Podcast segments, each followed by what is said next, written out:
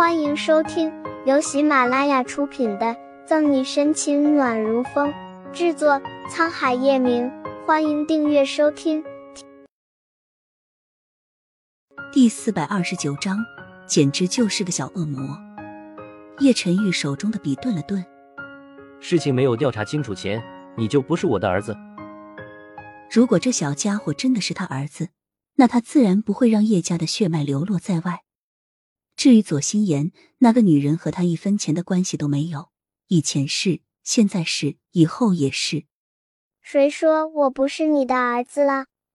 事情真相不是已经很清楚了吗？左新阳跳下沙发，不满的走到叶晨玉办公桌前面，夺下他手中的笔，熠熠生辉的黑眸隐现着试探。笔被抢走瞬间，在一四纸的文案上划了长长一笔，在排版有序的字之间尤为明显。没有意料中的恼怒，叶晨玉正视着小包子。哦，那你说说，证明你是我儿子的事情真相是什么？叶晨玉也很想看看，作为左心言的儿子，左新阳知道什么。你长得这么帅，不就是因为我吗？昂着头。左新阳说的理直气壮，嘴角一抽，叶晨玉垂下眼帘。你现在四岁，关于五年前的事，左心言没有和你说什么吗？若左新阳的出现不是偶然，那五年前他和脑海里模糊的那个女人，左心言是否知道什么？或者他就是那个女人？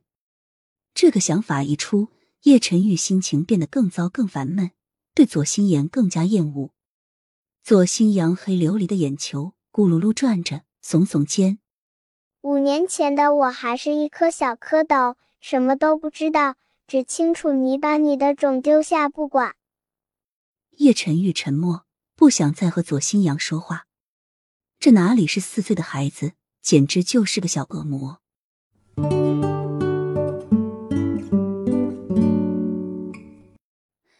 陈玉现在和他在一起。博鳌丽都悦耳的音符从左心言纤细的指尖流出，男人低垂着头，敛起心绪。是的，大小姐，小少爷晚上便去的叶氏集团，但叶总凌晨才回去的，小少爷一直在门口等。音乐戛然而止，左心言美眸一缩，冷勾起唇角。哈哈，还真是沈西的种，脾气和他还挺像。大小姐。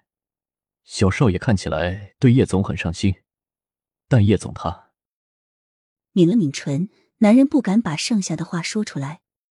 这件事他们筹备了将近五年时间，但就算现在叶总被催眠失忆，却也不见得对大小姐有丝毫情感，也不知道他们这样做是否值得。知道男人说的是什么意思，左心言面色完全的冷了下来。这个不用你管。每次去把你的事情做好就行。把钢琴盒关上，左心言起身倒了一杯红酒。对了，苏倩那边怎么样了？对付沈西，这个女人可有很大的用处。谈起苏倩，男人幼碎的黑眸闪了闪，但还是说：“他后面又来找过我，通过这次心理治疗，现他正在友情和爱情之间徘徊。”很好。这颗棋子你好好看着，该他出手时就是能派出用场的时候，万不能出差错。摇晃着手里的高脚杯，左心言撩了撩头发。被很信任的闺蜜背叛，我想沈西一定会很崩溃吧。有了昨天晚上的那一出，第二天早上起来，沈西还是该干嘛干嘛。今天倒是没下雪，但天空阴沉沉的。压抑的人心里难受。沈队，你来了，渴不渴？饿不饿？你是要喝奶茶还是喝咖啡？要吃外面婆婆做的果卷还是对面的羊肉粉？刚进警局，沈西还没有来得及坐下，张琪便殷勤的跑过来，接过他手里的包，还帮他把凳子搬过来。秀眉微挑，沈西打开电脑，无事献殷勤，非奸即盗。你踹人老太爷的事情解决好了？哪壶不开提哪壶，谈及囧事，张琪面色一红，干咳一声：“嗨，那是意外，老大爷也体谅我初衷良好，不和我计较了。不过张队，你的脚也挺贱的，一踹就踹到老市委书记，幸亏人家老市委书记大人大量，不和你一般见识，不然就是官司也够你喝一壶了。